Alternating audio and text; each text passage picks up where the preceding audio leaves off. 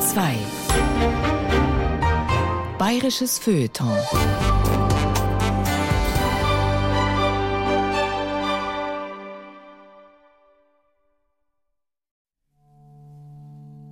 Der Einsiedel. Es sitzt der Einsiedel in dem Wald, hat sommers warm und im Winter kalt. Und regnet es, so wird er nass. Auch hat er nicht immer zu essen was. Der Einsiedler, dem der Maler Moritz von Schwind 1849 einen spöttischen Münchner Bilderbogen widmete, sieht aus wie ein Gartenzwerg im Mönchsgewand. Ein bärtiges Männlein, das sich mit leidensbitter Miene sein eigenes Grab schaufelt, während die Tiere des Waldes fröhlich um ihn herumhopsen. Eichkätzlein springen auf und ab, wenn er sich gräbt sein eigen Grab. Einsiedel betet den Rosenkranz beim Abendschimmer Mückentanz. Einsiedel trinket aus dem Quell, in dem sich spiegelt der Mond so hell. Der Text samt Zeichnung stammt aus dem Jahr 1849. Das sollte man dazu sagen. Denn spätestens mit der Säkularisation zu Beginn des 19. Jahrhunderts galten die einst geachteten frommen Einsiedler als zwecklos und schädlich. Sie waren Zielscheibe von Spott und Verachtung und mussten sich immer wieder anhören. Wie man diese Geißbärte noch gedulden mag. Wir sind ja nutzlos, ne? also für die Leute. Für viele, die mit Religion nichts zu tun haben, ist sicher Eremit oder Eremitin äh, seltsamer Mensch oder Vogel, ne? der eigentlich nichts leistet. Wer aber möchte ein Einsiedel sein, der im Walde sitzet so ganz allein? Die Kinder? Wir nicht, wir nicht. Oh nein, oh nein, wir alle wollen keine Einsiedel sein. Welt entrückt im Hier und Jetzt? Aussteiger, Einsiedler, Eremitinnen. Ein Feature von Justina Schreiber und Frieda Käßmann. Ehrlich gesagt bin ich enttäuscht, als ich Johannes Schuster das erste Mal treffe. Einen Einsiedler hatte ich mir seit meiner Kindheit völlig anders vorgestellt. Aufgewachsen in Trier hatte man uns Erstklässlern vor der Porta Nigra, dem weltberühmten römischen Stadttor, die Geschichte des heiligen Simeon erzählt. Dieser hatte sich um das Jahr 1030 im Ostturm des mächtigen, rußgeschwärzten Bauwerks einmauern lassen, um sich so ungestört Gott hingeben zu können. Das war auch damals kein alltäglicher Akt und im Handumdrehen wurde er damit berühmt, seine Zelle belagert von Ratsuchenden aus aller Welt. Mit Zottelhaaren, verfilztem Bart und glühenden Augen versah meine Fantasie den schon bald heilig gesprochenen Simeon, wie er da im Halbdunkel kniete und betete. Und nun das. In einer gut bürgerlichen Küche ein älterer Herr mit akkurat gebügeltem weißen Hemd und dunkler Hose, bis auf einen Schnauzbart glatt rasiert, das weißgraue Haupthaar voll, aber ordentlich gebürstet. Alles in allem eine gepflegte Erscheinung. Johannes Schuster, der Eremit in Frauenbründel bei Bad Abbach in Niederbayern. Naja, also mit dem Herrn in Gewand wie Johannes der Täufer läuft keiner mehr rum. Äh, es soll einfach und schlicht sein, die Kleidung. Es kommt natürlich auch immer auf die Gegend drauf an, wo man lebt. Ne? In der Wüste reicht mir ein leichtes Hemd. Hier brauche ich schon im Winter einen Mantel, um nicht zu erfrieren. Dann der Lebensstil soll ebenfalls bescheiden sein. Man soll sich gesund ernähren, aber nicht übermäßig. Also nicht in der Völlerei. Ja, und das wäre so eigentlich das Wesentliche. Im dritten Jahrhundert flohen die ersten Christen vor ihren Verfolgern in die Wüsten Ägyptens und Syriens, um ihren Glauben auszuüben. Zu den Wüstenvätern gesellten sich dann Männer, die sich von der zunehmend verweltlichten Kirche abwendeten. Fliehe den Bischof und die Frau, lautete ihr Motto. Nur in der unbewohnten Ödnis meinten sie, ein gottgeweihtes, von Arbeit, Gebet und Askese bestimmtes Leben führen zu können ich fühle mich nicht einsam. Viele Menschen, die heute gezwungenermaßen einsam sind, weil sie niemand haben, die wissen oft nicht einmal, wer neben ihnen wohnt. Aber ich habe ja das freiwillig auf mich genommen. Und jeder, der dieses eremitische Leben anstrebt oder lebt, hat die Einsamkeit, die Stille auf sich genommen. Für mich ist es keine Qual. Für mich ist es praktisch die Erfüllung, die ich gesucht habe.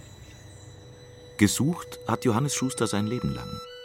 Früher, so erfahre ich von ihm, hat er für die Vereinten Nationen und die Caritas in Afrika Leprakranke versorgt. Später in Kambodscha acht Jahre lang als Flüchtlingshelfer gearbeitet. Sogar das Bundesverdienstkreuz hat er für seinen Einsatz bekommen. Andere hätten angesichts des erlebten Elends vielleicht den Glauben verloren. Er studierte in Eichstätt Theologie, bis er mit Mitte 40 zum Priester geweiht wurde und als solcher in der Klinikseelsorge arbeitete. Vor 15 Jahren dann entschied er sich für ein Leben als Einsiedler, wurde Mitglied der Einsiedlervereinigung Frauenbründel und übernahm 2010 auf deren Wunsch die Klause in Frauenbründel. Aber warum wählt einer wie er heutzutage diesen Weg? Warum, das ist schwierig zu erklären, wie jeder geistliche oder religiöse Berufung zum Priester oder Ordensschwester oder wie immer Letztlich kann man das nicht ganz erklären, weil das ist etwas, wo der Betreffende mit sich selber und mit Gott ausmacht. Ne? Also das ist ein Anruf Gottes, den jemand verspürt und dann diesen Weg geht. Nur, wenn man mal den Fuß auf diesen Weg gesetzt hat, das ist ein langer und beschwerlicher Weg, bis man an dieses Ziel kommt, wie hier in eine Einsiedelei. Nichts essen, nichts trinken, nicht sprechen, den Urin verhalten. Sich nur mit Blättern bekleiden oder gar vollständig nackt bleiben. Die frühchristlichen Einsiedler, die sich zunächst nur zu losen Gemeinschaften zusammenschlossen, erregten durch ihre teils aberwitzigen Bußübungen Aufsehen. Wie hielten die Säulenheiligen bloß dieses ewige Stehen in schwindelerregender Höhe aus? Das Volk bewunderte die radikalen Nachfolger Christi und strömte bald schon in die Wüste, um sich Rat und Lebenshilfe bei den heiligen Männern zu holen. Was einige Rückzügler, auf Griechisch Anachoreten, veranlasste, in noch unwirtlichere Gegenden abzuwandern. Anders ließ sich der absolute Einsiedlerstatus schließlich nicht bewahren.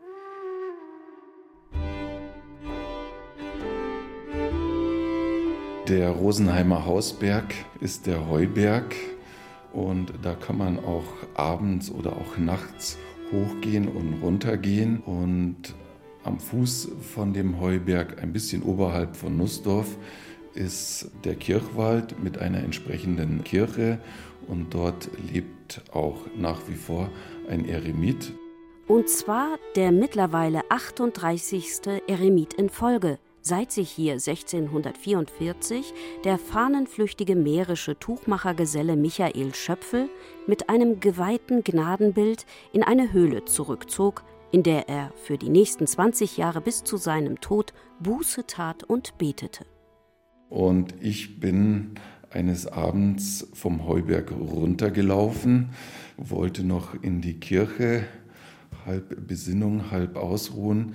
Und dort habe ich zum ersten Mal von ferne einen Eremiten gesehen, nicht gesprochen, aber das war mit so der Auslöser und habe mich dann auch erkundigt, wo gibt es weitere Eremitagen hier im Rosenheimer Inntal und da sind doch noch einige erhalten in Rosenheim selber, aber auch in Brandenburg und so weiter. Georg Werner erforschte für seine 2017 publizierte volkskundliche Doktorarbeit das in der Barockzeit blühende Eremitenwesen in Bayern. Zwischen Nordheim an der Rhön und Mittenwald, zwischen dem unterfränkischen Amorbach und Schöfweg im heutigen Landkreis Freyung-Grafenau lassen sich insgesamt 382 historische Standorte von Klausen nachweisen. Einige wenige sind immer noch oder wieder in Betrieb etwa die Einsiedelei Frauenbründel an der Straße von Abach nach Saalhaupt, in der heute der Eremit Johannes Schuster lebt. Ursprünglich war das schon auch sehr abgelegen, aber mit Ausbau des Straßensystems sind die näher gerückt. Und natürlich die Feldarbeit, die ja heutzutage maschinell ist, hört man natürlich den äh, Lärm, die Geräusche. Aber das muss man einfach ertragen. Und dann nach einer gewissen Zeit fällt es gar nicht mehr so auf. Auf mich wirkt die Einsiedelei von Johannes Schuster wie ein kleines Kloster direkt am Waldrand. Ein Wallfahrtskirchlein mit einem zierlichen Glockenturm, das Dach offensichtlich frisch renoviert. Daran anschließend ein kleines Haus, die eigentliche Klause, samt ein paar flachen Nebengebäuden, die einen Hof bilden. Alles in freundlichem Gelb vor Waldgrün. Die Idylle nur gestört durch die Landstraße direkt davor. Viele Stunden betet Johannes Schuster täglich. In der kleinen Kirche, in seiner Wohnung oder im Garten, der im Innern der Umfriedung liegt, zugänglich nur für ihn. Ja, es gibt schon auch die Versuchung, das Leben aufzugeben und bequem in der Stadt zu leben oder mit Freunden oder Verwandten oder mit sonst jemand. Oder nachlässig zu werden im Gebetsleben und zu sagen, ja, jetzt mache ich mir einen schönen Tag. Johannes Schuster, der von einer kleinen Rente lebt, steht in der Küche seiner Klause. Eigentlich alles da. Kühlschrank, Herd, Küchenutensilien. Sorgfältig zerkleinert er das Gemüse, brät es in einer Pfanne an. Daneben kocht er Reis. Was Asiatisches gebe es heute. Kochen gelernt habe er in seinem früheren Leben, als er noch viel unterwegs war in der Welt. Riecht gut, was da in der Pfanne brutzelt. Aber wie war das gleich mit der Askese? Ja, gewisse Askese gehört dazu, die natürlich jeder ermessen muss, wie weit asketisch er leben kann, ohne seine Gesundheit zu schädigen. Das ist wichtig. Also es gibt ja extreme Überlieferungen von früher, aber es gibt auch heute noch solche Leute, die extrem asketisch leben, also fasten bis zum Umfallen. Also das ist nicht der Sinn einer richtig verstandenen Askese. Der Mensch soll dabei gesund bleiben, aber der Verzicht, also Askese bedeutet ja Verzicht auf etwas, gehört zu dieser Lebensweise.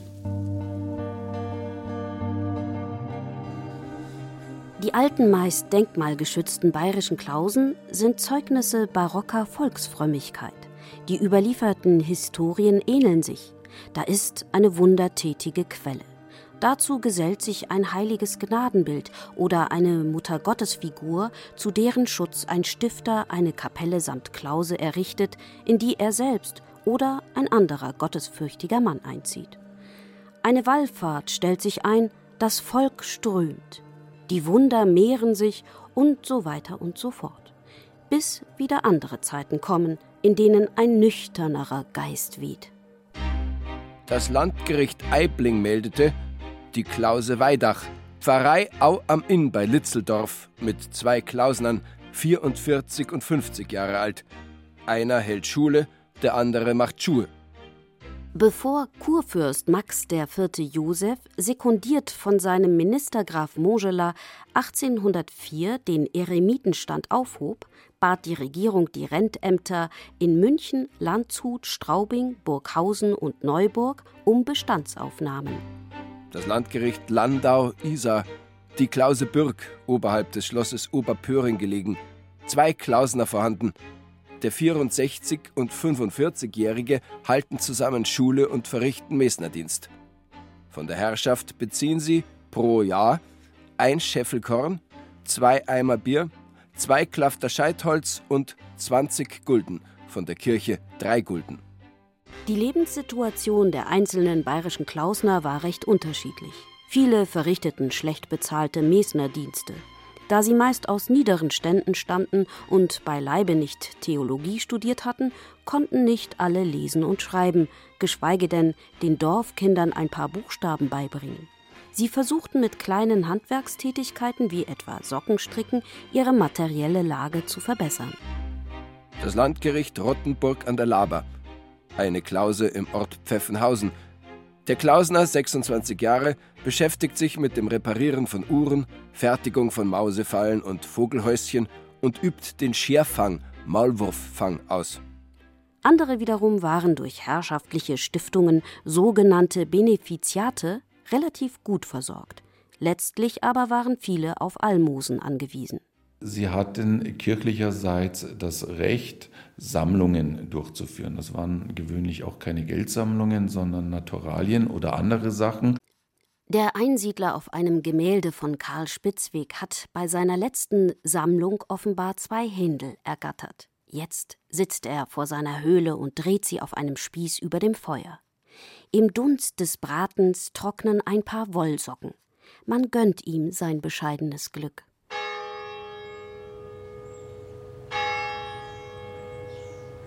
Wenn jetzt jemand zum Beispiel kommt zu der Gebetszeit, kurz davor vielleicht, und es ist wirklich jemand, der ernsthafte Probleme hat, dann ist es wichtiger, ich stehe dem jetzt bei oder höre mir den an, als wie dass ich bete. Das kann ich später auch nochmal nachholen. Die meisten kommen unerwartet, unangemeldet, oft von weit her, klingeln einfach an der Tür zur Klause. Früher waren es mehr, als noch richtig viele Kurgäste nach Bad Abbach mit seinen heilsamen Schwefel- und Moorbädern kamen. Aber warum kommen die Leute zu dem Eremiten Johannes Schuster? Gehen nicht einfach zum heimischen Therapeuten oder zu ihrem Pfarrer? Da tun sich die Leute hier leichter, die kommen von weit her und wissen genau, das bleibt dann hier vor Ort und kommt nicht in die Umgebung, wo sie leben, ne, dass dann jeder Bescheid weiß oder so. Also das ist Vertrauenssache immer. Es gibt schon Gespräche, wo einem dann nachgehen, wie man so sagt. Ne. Hinterher fällt einem dann wieder was ein. Vielleicht wäre es jetzt besser gewesen, jemand das und das zu raten. Es gibt schon belastende Gespräche, aber man darf sich nicht runterziehen lassen. Selbst Simeon, mein erster Eremit aus Kindertagen, hatte ja eine Fensteröffnung gelassen, als er sich einmauern ließ in die Porta Nigra. Klar, auf diesem Weg empfing er Lebensmittel. Aber dafür hätte ja auch ein kleines Türchen in Bodennähe gereicht. Nein, er wollte erreichbar bleiben für Ratsuchende, Gottsuchende, Heilungsuchende. Ein Fenster zur Welt war das, durch welches er in seiner Klause immer noch teilnahm an dem, was geschah. Ein Fenster wohlgemerkt, kein Hintertürchen, um die Einsamkeit zu mildern. Man zieht sich nicht zurück, dass man dann niemand sieht oder mit niemand spricht, so ist es nicht. Das ist ein falsches Bild. Neben der Keuschheit gehörte die Armut zum Gelübde des Eremitenordens, der sich im Freisinger Bistum im Jahr 1686 zusammenfand um dem uralten Heiligen Stand zu besserem Ansehen zu verhelfen. In der Hauptklause St. Emmeram bei Oberföhring erhielten die gottesfürchtigen Männer Unterricht in Lesen und Schreiben, sofern sie denn die Reise aus ihren entlegenen Einsiedeleien antraten. Ein geweihter Pfennig aus Rom, mit einem Band um den Hals getragen, kennzeichnete die Mitglieder der für andere Bistümer wegweisenden Kongregation. Und dieser Pfennig aus Rom war quasi das Erkennungszeichen. Hier handelt es sich um einen echten kirchlich anerkannten Eremiten und der hatte auch das Recht zu sammeln, im Gegensatz eben äh, zu anderen, in Anführungsstrichen, äh, Gestalten, äh, die als Konkurrenz angesehen wurden. Die Obrigkeiten billigten es, wenn echte Einsiedler in Pfarreien, Dörfern, Hofmarksbezirken, Märkten oder Stadtvierteln sammelten, sprich bettelten. Aber genau an diesem Punkt setzte auch die Kritik an, seit Schulmeister die Kinder unterrichteten und ausreichend Pfarrer für das Seelenheil des Volkes sorgten. Mal abgesehen von dem immateriellen Wert als lebendige religiöse Vorbilder, rechneten sich diese Eremiten überhaupt? Wo war der Nutzen dieser bärtigen, eher ungepflegten Männer, die sich in eremitenreichen Gegenden wie dem oberbayerischen Inntal scheinbar zur Landplage entwickelten? Wie man diese Geißbärte noch gedulden mag. Die kurfürstliche Zählung im Jahr 1802 ergab 119 Klausen mit 152 Klausnern in Bayern. Zwei Drittel der Eremiten waren über 50 Jahre alt, drei sogar über 80. Einsiedlerisch lebende Frauen gab es damals noch nicht, aber es gab neben diesen kirchlich organisierten Eremiten auch andere Kuttenträger, so werden die manchmal abfällig von den organisierten Eremiten bezeichnet. Die kirchlich anerkannten Eremiten probierten sich da sehr abzugrenzen, weil sie einfach auch Angst um ihre Einkünfte hatten. Ob da Frauen dabei waren, weiß man nicht. Heutzutage gibt es Eremitinnen, die auch kirchlich anerkannt sind.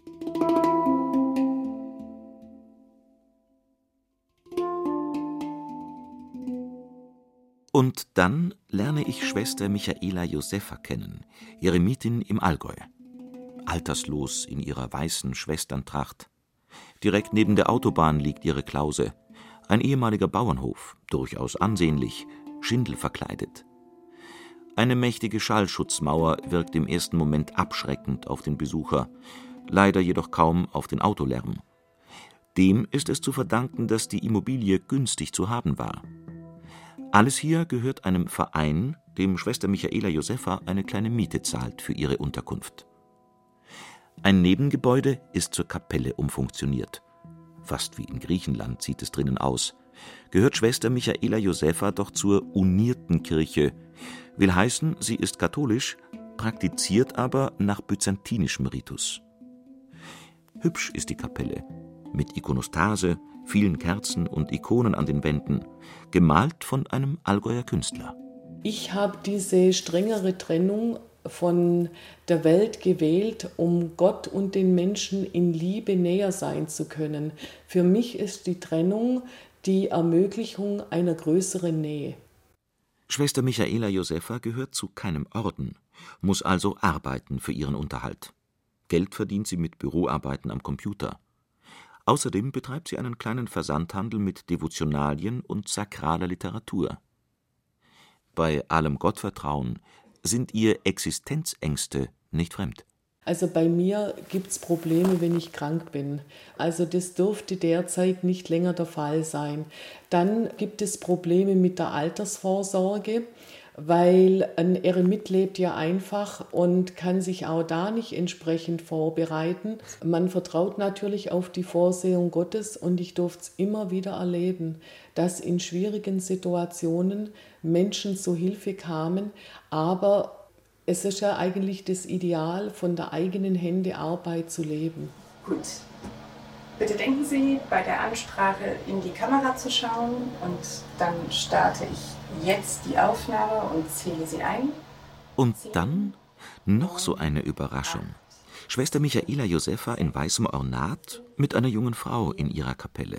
Lara Mars, wie ich erfahre, Filmemacherin aus dem Allgäu. Schwarze Leggings, blaues Kleid, die Haare modisch hochgesteckt. Äußerlich zwei Welten, wie es scheint. Aber die beiden arbeiten gemeinsam an einem Projekt, einer Online-Gebetsplattform. Das Ziel? Gläubige können per Internet zusammen mit Schwester Michaela Josefa beten, ohne dass diese ihr Alleinsein aufgeben muss. Ferngesteuerte Kameras übertragen das Bild während des Gebets. Ein veritables kleines Studio in einem Nebenraum der Kapelle beinhaltet die ganze Technik. Monitore, PCs, Mischpulte. Schwester Michaela Josefa befolgt genau die Regieanweisungen von Lara Mars. Noch ist das Ganze ein Experiment. Für mich ist das Internet der Marktplatz des 21. Jahrhunderts. Und früher gingen ja die Mönche auf dem Marktplatz predigen. Es hilft mir auch selber. Ich bete es ja sowieso. Und warum soll ich es dann nicht vorbeten in begrenztem Umfang für andere? Herr Jesus Christus, Sohn Gottes, erbarme dich unser. Schwester Michaela Josefa praktiziert das sogenannte Jesusgebet. Gemäß der Aufforderung des Apostels Paulus, betet ohne Unterlass. Stundenlang wiederholt sie dabei den Namen Jesu Christi, bittet so um Hilfe für Bedürftige und Kranke, eine Art christlicher Meditation. Das mantraähnliche Gebet wird gekoppelt an Atem und Herzschlag. Eine Gebetsform, die nicht einfach zu erlernen ist und andauernder Praxis bedarf. Herr Jesus Christus, Sohn Gottes, erbarme dich unser. Der junge angelsächsische Mönch Sola hatte nur einen Wunsch. Er wollte, wie es bei Matthäus Kapitel 19 Vers 27 heißt, alles verlassen.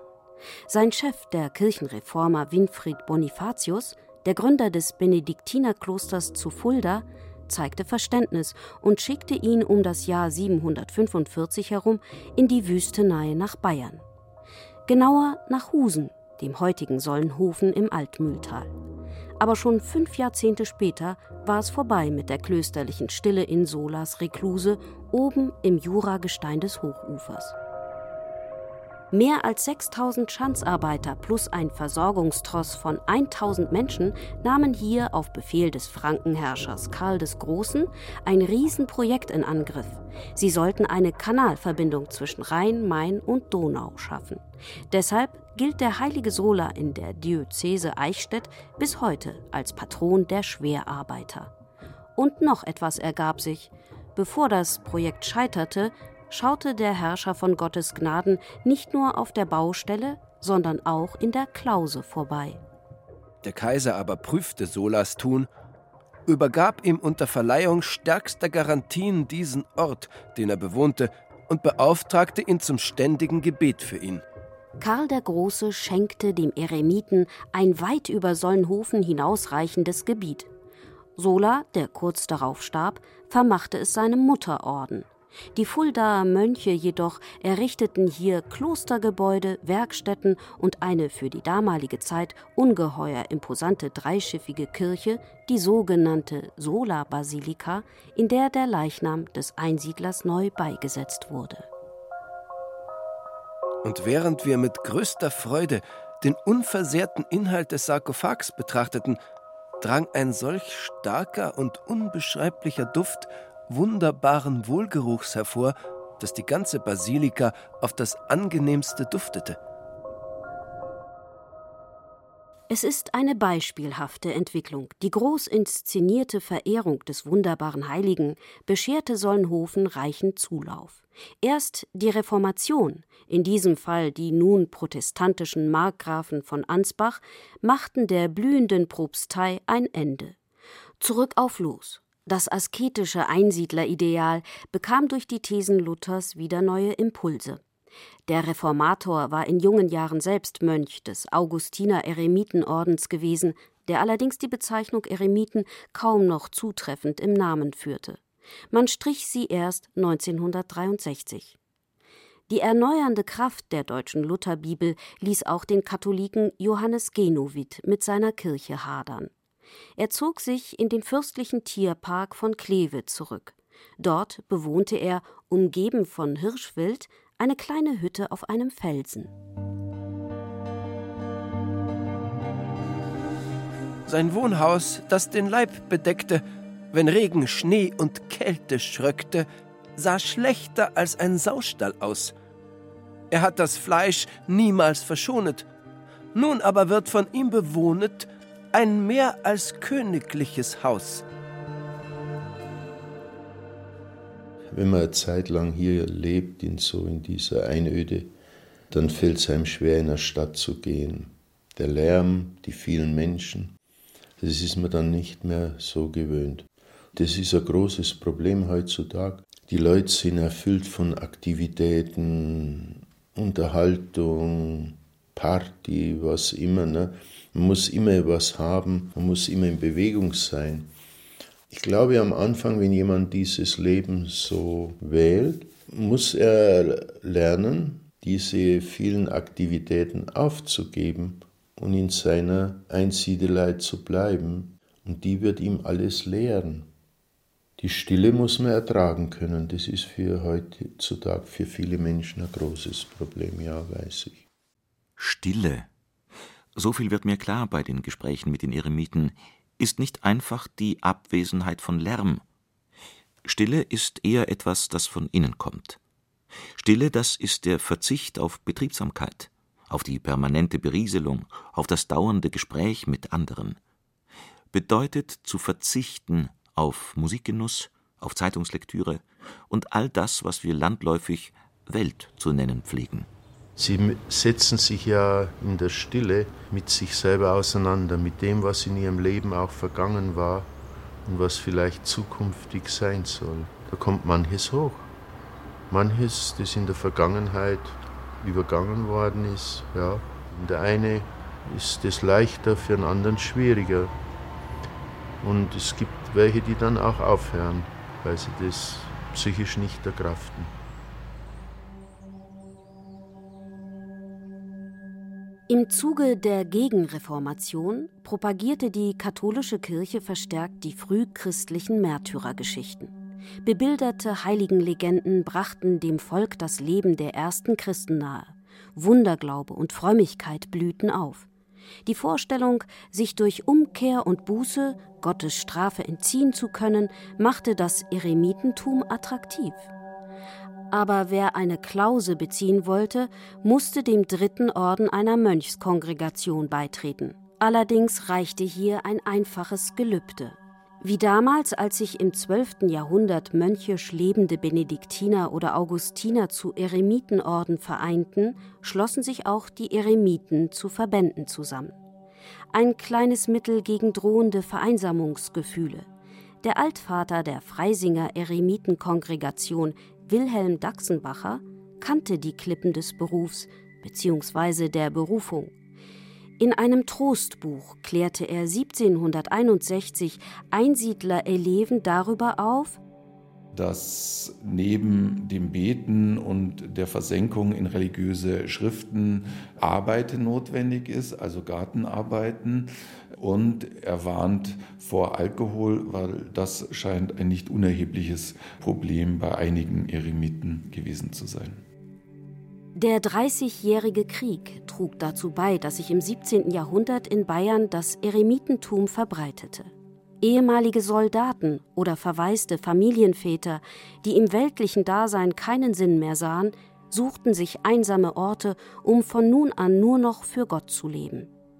Einige dieser Einsiedler litten wohl, wie man heute sagen würde, an einer posttraumatischen Belastungsstörung, meint der Ethnologe und Kinder- und Jugendpsychiater Georg Werner, weil die auch tragische Erlebnisse hatten, die letztendlich zu diesem religiösen Erwachen und zu dem Wunsch, Eremit zu sein, führten. Aber das wird schon früher so beschrieben und ist heute genauso. Jemand, der vor der Gesellschaft flüchtet und allein im Wald leben will, der wird dieses Eremitendasein nicht lange durchhalten. Und da weiß man, dass viele Eremiten auch im 17., 18. Jahrhundert depressiv wurden, alkoholkrank wurden, Ängste hatten und so weiter. Hier in öder Felsenritzen sieht er einen Klausner sitzen. Dieser Klausner, alt und greis, tritt aus seinem Steingehäus und aus Knoppen seiner Tasche hebt er ernst die Wanderflasche. Ich, so spricht er, heiße Krökel, und die Welt ist mir zum Ekel. Alles ist mir einerlei. Mit Verlaub, ich bin so frei. In Wilhelm Buschs Bildergeschichte Abschreckendes Beispiel trinkt Krökel der Eremit, bis er umsinkt. Sein Beispiel lässt an einen Sonderfall unter den bayerischen Einsiedlern der Barockzeit denken. An den unglückseligen, bei der Bevölkerung durchaus beliebten Franz König, der um 1659 mit seinem Geld die Klause in St. Emmeram errichtete. In den fast 40 Jahren, in denen er hier lebte, gingen immer wieder Beschwerden beim Fürstbischof ein. Der Klausner sei des Nachts beim Zechen in München, in der verwaisten Kapelle zernage ein Esel die Stühle. Mit den wechselnden Mitbrüdern gäbe es Streit, ja einmal prügelten sich die beiden Eremiten sogar auf dem Friedhof. Aber erst als der besoffene alte Klausner anfing, Kinder sexuell zu belästigen, wurde er suspendiert. Seine Spur verliert sich auf der Pilgerfahrt nach Rom. Oh, ihr Bürsten, oh, ihr Kämme, Taschentücher, Badeschwämme, Seife und Pomadebüchse, Strümpfe, Stiefel, Stiefelwichse, Hemd und Hose, alles gleich. Krökel, der verachtet euch. Mir ist alles einerlei. Aber die meisten Eremiten, das muss man zur Ehrenrettung des Berufsstands sagen, lebten unauffällig ja manche sogar unsichtbar in ihren Reklusen, ihren Rückzugsorten. Also psychisch labile Menschen muss man abraten, den Weg zu gehen. Die Schwierigkeiten kommen erst immer nach einer längeren Zeit, wenn dann der graue Alltag da ist. Ne? Also so der normale Ablauf in einer Einsiedelei. Und dann das dann auszuhalten, braucht schon innere Stärke auch. Verwurzelung in Glauben und in Gebet auch und im Vertrauen auf Gott.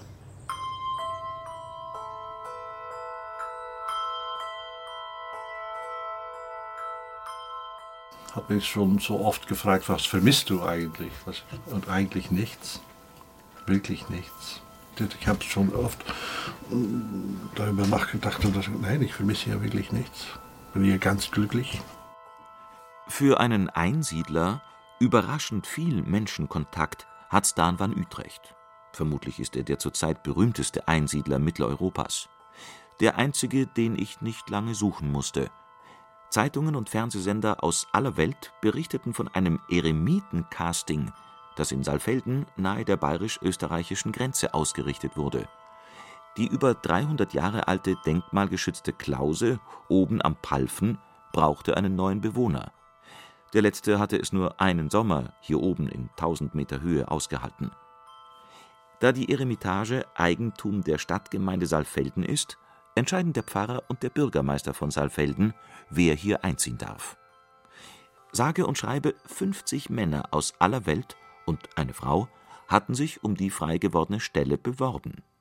Wer die Einsamkeit liebt, keine Scheu vor Menschen hat und sich gerne in eine über 350 Jahre alte Tradition einreiht, der könnte in Saalfelden seinen Traumjob finden, hieß es in der Zeitung. Bekommen hat den Traumjob Stan van Utrecht, ein Belgier mit bewegter Vergangenheit. Offizier ist er gewesen, Landvermesser und Sanitäter. Er war verheiratet und ist Vater zweier erwachsener Kinder. Nach dem tragischen Ende seiner Ehe studierte er Theologie, wurde zum Diakon geweiht und wollte eigentlich Mönch werden, Trappist genau genommen. Das sind die mit den besonders strengen Regeln Schweigen, viel körperliche Arbeit und Beten. Aber dann bewarb er sich um die Klause am Palfen, und als ihn der Ortspfarrer von Saalfelden so sah, Pfeife rauchend, mit seinem dichten weißen Vollbart, dem nicht mehr ganz so dichten weißen Haar und der kleinen Brille, war die Entscheidung für alle Beteiligten schnell gefallen. Was ist ein, ein Einsiedler? Ja. Meiner Meinung nach ist ein Einsiedler jemand, der in Griechenland auf einem Berg hoch wohnt, alleine und jeder dritte Monat ein Mensch sieht. In diesem Sinn bin ich hier eigentlich kein Einsiedler.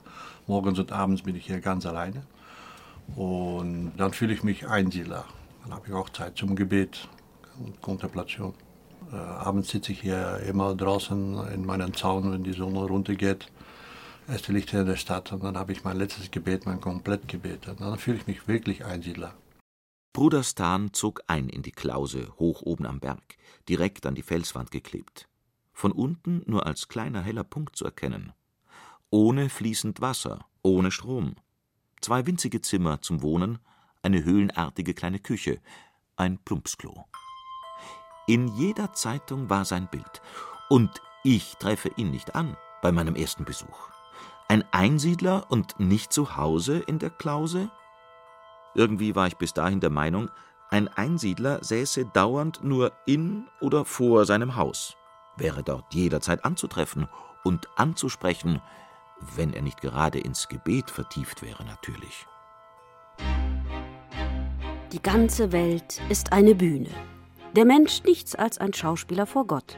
Zum Theatrum Sacrum, dem barocken religiösen Gesamtkunstwerk, gehörten nicht nur prunkvolle Kirchenausstattungen, lebensechte Kreuzwegfiguren, heilige Gräber und raffinierte mechanische Vorrichtungen, die Engel wie echte Himmelserscheinungen von der Decke schweben ließen.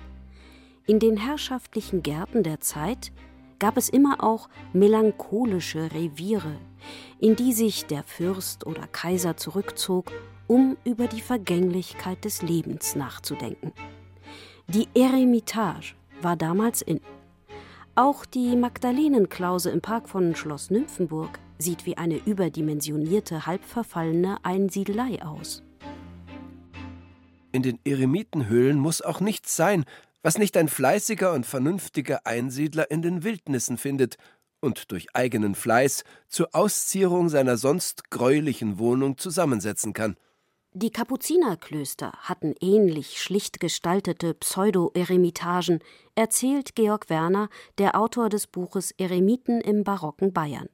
Die Kapuziner hatten zum Beispiel im Garten eine Klause extra stehen, die zur religiösen Andacht bestimmt war. Und in eine solche Klause wurde eine Puppe gestellt, die als Eremit gekleidet war.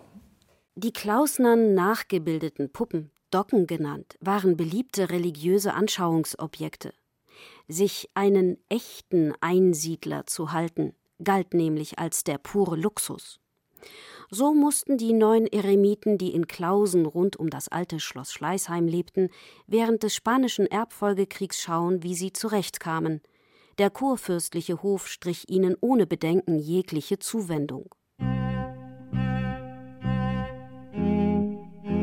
Sie wissen es vielleicht nicht, dass zu den Seltsamkeiten dieses reichen und ziemlich gelangweilten Barons auch die gehört, sich in einer Klause einen echten, wahren Eremiten zu halten. Es ist nämlich nicht eine ausgestopfte oder hölzerne Figur, wie ich sie wohl in anderen Kunstgärten gesehen habe, die in einer Klause kniet oder steht, sondern ein wirklicher Mensch, der zu dieser Andacht und Einsamkeit für seine Klause gemietet ist, und zwar für ein ziemlich beträchtliches Gehalt. Vor allem in England etablierte sich im 18. und 19. Jahrhundert die Sitte, Landschaftsgärten mit Schmuck oder Ziereremiten anzureichern. Umgeben von Vanitas-Symbolen wie Stundengläsern oder Särgen sollten die per Vertrag ungepflegten Männer Wildnis und Unverdorbenheit repräsentieren. Der gemietete Einsiedler jedoch den Ludwig Tieck in seiner 1832 veröffentlichten Erzählung Der Jahrmarkt beschreibt, empfindet seinen Dienst als entfremdend und entflieht. Zurück zu den Wurzeln, die in diesem verqueren Fall nicht mehr der urchristlichen Lehre entsprechen. Der überzeugte Protestant kann nämlich mit dem asketischen Ideal überhaupt nichts anfangen. Mein Herr, ob er gleich selbst Protestant war, zwang mich dennoch, von Wurzeln und Kräutern, Wasser, selten schwachen Wein und noch seltener Fleischspeisen genießend, ganz wie ein echter, strenger katholischer Eremit zu leben. Dazu hatte ich auch ein Brevier. Ich musste, wenn Fremde kamen, nicht nur viel knien und beten, sondern den Reisenden auch, als wenn ich gleichsam ein Heiliger wäre, meinen Segen geben. Versuchen, ich verstehe es eigentlich gar nicht. Ich habe hier noch keinen Dämon gesehen. es ist auch ganz anders, aber ich gehe zweimal in der Woche runter in der Stadt, ich bin nicht immer hier. Aber ich kann mich vorstellen, dass Eremite früher, die hier 40, 35 Jahre hier ganz alleine war. Und das ist auch nicht gut. Und dann, dann haben sie, ja, ich meine, das ist psychisch schwer, ja. Und das möchte ich auch nicht machen, so ganz alleine. Ne? Ich habe noch keine Versuchungen gehabt. Ich habe schon öfter damit gelacht. Ne? Äh, wenn ich gewusst hatte, dass es hier so viele schöne Frauen gibt, hier hatte ich meine Zölibatsgelübde nicht abgelegt, aber das ist für später. Na. ich treffe Bruder Stan erst bei einem wiederholten Besuch an. Erfahre, dass er letztlich ganz banal beim Einkaufen war. Zweimal die Woche macht er das. Alles muss er selbst hier heraufschleppen. Jeden Liter Trinkwasser, jeden Bissen Brot.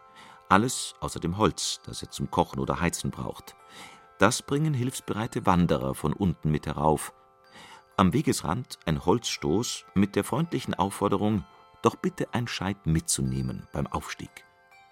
Viele machen das gern. Die Wanderer, ein mächtiges Holzscheit geschultert, nehmen unwillkürlich eine Körperhaltung ein, als trügen sie ein Kreuz. Für Bruder Stan bedeutet das Leben oben am Berg zweimal die Woche hinab in die Stadt, hinaus aus der Stille. Unten eine Dusche in einem gastfreundlichen Sportverein. Eine hygienische Maßnahme von geringer Nachhaltigkeit allerdings, denn zwei Stunden später eine Kraxe mit mehr als 20 Kilogramm Gewicht Meter für Meter den steilen Berg hinaufzuschleppen, heißt schweißgebadet oben ankommen. 15 Liter Trinkwasser, ein paar Essensvorräte, ein paar Gebrauchsartikel, da kommen schnell 20 Kilogramm und mehr zusammen. Aber Warum tut sich das einer an? Ich habe ein schwieriges Leben gehabt, aber hierher kommen, um das zu verarbeiten, das wäre eine sehr schlechte Lösung gewesen. Das geht nicht in der Einsiedlheit. Dann wird es nur schlimmer. Jemand, der sagt, ich möchte Einsiedler sein, weil ich kann dort mal alles, was ich erlebt habe, verarbeiten, so geht es gar nicht. Gegen Ende des 19. Jahrhunderts zog sich der als Kohlrabi-Apostel verspottete Münchner Künstler Karl Wilhelm Diefenbach in einen verlassenen Steinbruch bei Höllriegels Kreuz zurück. Er trug wie ein Klausner ein herenes Gewand und einen langen Bart. Aber der Urvater der Alternativbewegung strebte kein zölibatäres Mönchsleben an. Vielmehr wollte er zurück zur Natur, zurück zu einer echten oder vermeintlichen Natürlichkeit. Ganz anders die frühchristlichen Eremiten. Sie gingen noch in eine für sie furchtbare und gefährliche Ödnis, wenn sie die Zivilisation hinter sich ließen. In dem Maße, in dem der Mensch Landschaften gestaltete und Parks anlegte, verlor die Natur jedoch ihr grausames, ungebändigtes Gesicht und wurde schön so entwickelte sie sich zum Sehnsuchts- und Rückzugsort für erschöpfte Städter. Bruder Stans Klause liegt an einem touristisch attraktiven Ort, 1001 Meter über dem Meeresspiegel, mit Fernblick und Sonnenuntergang direkt gegenüber der Klause. Wanderer und Kletterer kommen vorbei, machen Rast auf seiner Terrasse mit Bänken und Tischen, halten einen Plausch mit ihrem Einsiedler und manche suchen tatsächlich Hilfe. Leute heutzutage lieber ihre Probleme einen Fremden anvertrauen. Und ich bin ein Fremder, ich bin auch Belgier, kommt noch dazu. Und dann kommen sie hier hoch und dann wollen sie ihre Geschichte erzählen. Und das Einzige, was ich eigentlich mache, ist wirklich zuhören. Nicht minimieren. Dann hast du keinen Respekt für die Leute, für die, für was die Leute wirklich fühlen. Also zuhören, nichts sagen, nur zuhören. Viele Leute sagen mir immer, von das möchte ich auch mal einen Monat oder zwei Monate machen. Und ist viel Stress unter den Leuten, ist, die suchen Ruhe. Ja. Aber das ist doch noch etwas anderes. Ja, einen Monat, ja, das wäre schön, und zwei Wochen, aber sechs Monate und länger, dafür sollst du ein bisschen Charakter haben. Ich, ich bin so gerne alleine.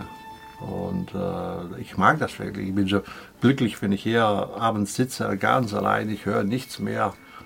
Aber die meisten Leute können das nicht. Können nicht ohne andere Leute. Die Säkularisation schuf eine tiefe Zäsur.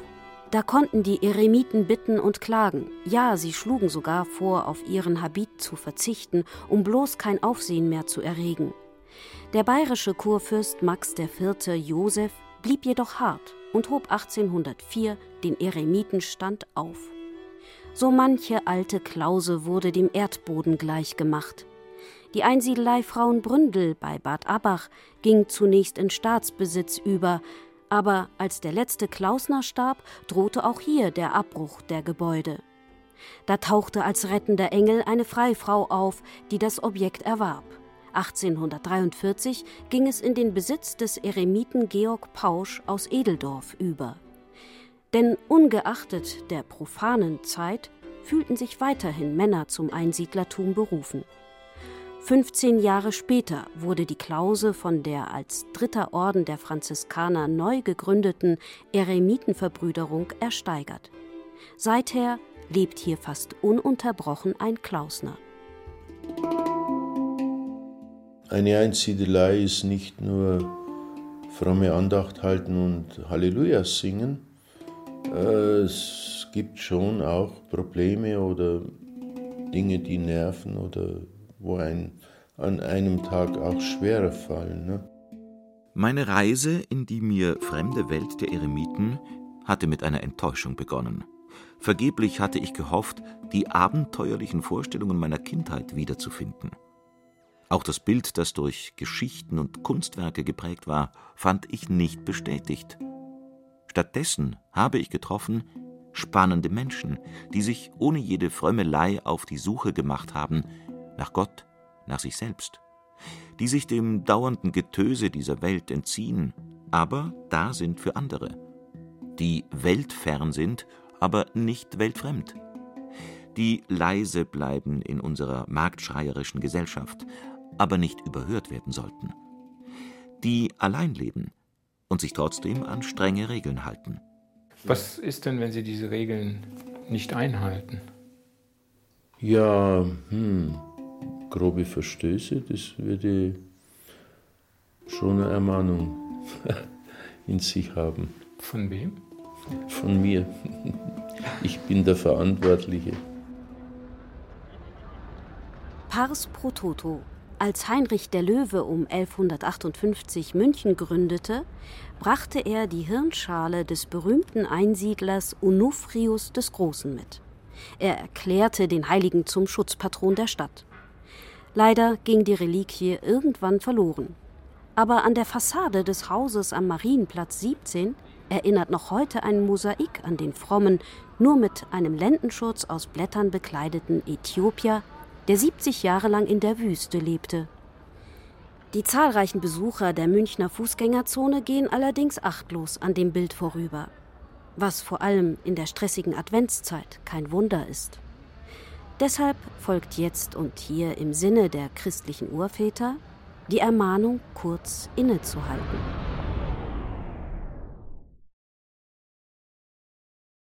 Der eremitische Grundansatz meint nämlich nicht weniger ist mehr oder alles ist nichtig, sondern es gilt in der gesamten Existenz auszudrücken? Nur das vollkommene Nichts ist alles. Nur das Nichts ist alles. Nichts ist alles. Nichts ist alles. Nichts ist alles. Nichts ist. Man sucht natürlich in erster Linie Gott. Also ich biete Gott meine Seele dar. Aber es ist so, man macht keine Karriere, man schafft keine Monumente. Man steht da vor Gott und vor den Menschen wie mit leeren Händen.